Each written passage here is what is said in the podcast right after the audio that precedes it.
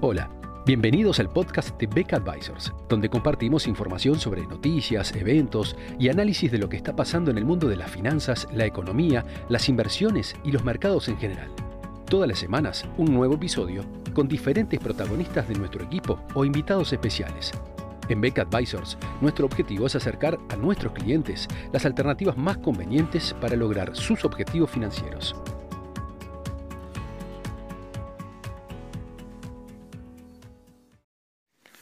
En el día de hoy continuaremos con nuestras perspectivas para el año 2021. En informes anteriores nos hemos,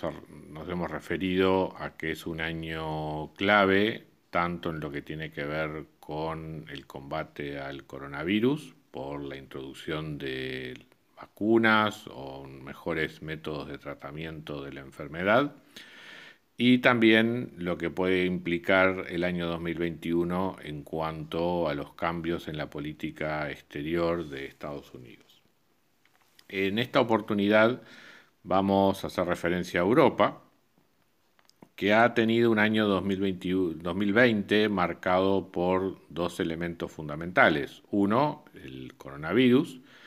y otro, la negociación con el Reino Unido en cuanto a la salida, digamos, de la Unión Europea o la etapa siguiente al Brexit, que fue la negociación de un acuerdo comercial que permitiera una transición más fluida en las relaciones comerciales entre el Reino Unido y la Unión Europea.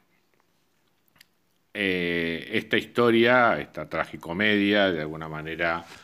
tuvo una suerte de final intermedio sobre fines del año 2020, con un acuerdo comercial todavía incompleto, que de todas maneras le permite al Reino Unido y a la Unión Europea continuar con una relación comercial que seguramente necesitará nuevos ajustes durante el año 2021, por lo tanto es posible esperar que las negociaciones comerciales del Reino Unido continúen, al mismo tiempo que también el Reino Unido buscará otros acuerdos comerciales con otras regiones, en particular la de más interés por, por ser uno de los principales socios comerciales es con Estados Unidos. Pero en las relaciones con la Unión Europea hay un elemento pendiente que es vital, sobre todo para el mantenimiento de Londres como centro financiero, que es un acuerdo en materia justamente de servicios financieros. En este punto, Londres y Bruselas todavía tienen un largo camino de negociación, el cual seguramente va a estar, va a ser uno de los temas importantes durante el año 2021. Eh, otro elemento que también va, a afectar de algún modo al, al Reino Unido en particular y en sus relaciones con Europa es eh, que nuevamente se van a escuchar voces independentistas en Escocia. En las elecciones parlamentarias que habrán de celebrarse este año probablemente haya un avance en materia de representación parlamentaria de los partidos independentistas y seguramente haya eh, propuestas de referéndum para, o nuevas propuestas de referéndum para una independencia de Escocia que seguramente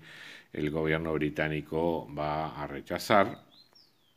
pero que seguramente va, a estar, digamos, poniendo sobre la mesa otra vez la independencia de Escocia eh, respecto de Inglaterra. Recordemos que los escoceses habían manifestado su disposición a mantenerse dentro de la Unión Europea y el Brexit generó un elemento de descontento importante en muchos sectores comerciales e industriales del país. El otro elemento que, que, también va a marcar la agenda política europea durante el año 2021 son las elecciones en Alemania, en las cuales llega a su término el mandato de Angela Merkel, abriendo el espacio a una sucesión que en principio se ve bastante incierta. Eh, las elecciones seguramente muestren un aumento tanto de los partidos en ambos extremos, tanto los de derecha como los de izquierda, con lo cual seguramente dé lugar a una composición del Parlamento muy fragmentada y va a ser difícil, digamos, la negociación para la conformación de un nuevo gobierno.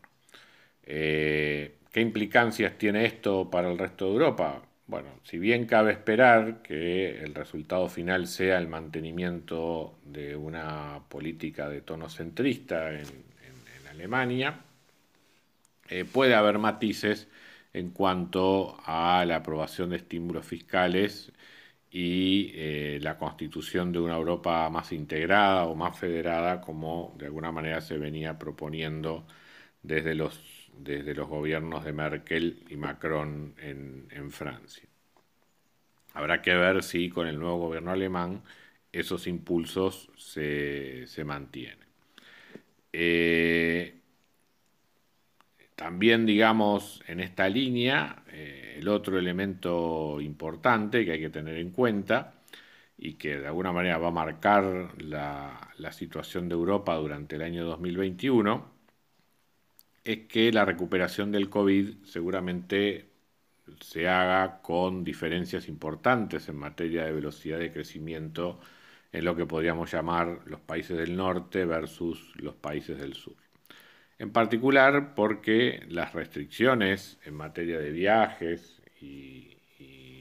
aislamiento social que seguramente sigan presentes durante este año, hasta tanto el proceso de vacunación alcance un umbral suficiente como para reducir significativamente la propagación de la enfermedad, provoque que actividades como viajes y turismo, que son las de más importancia relativa en los países como España, Portugal, Italia, Grecia, eh, se vean rezagadas y por lo tanto hagan que el crecimiento en estos países de alguna manera se vea más, más enlentecido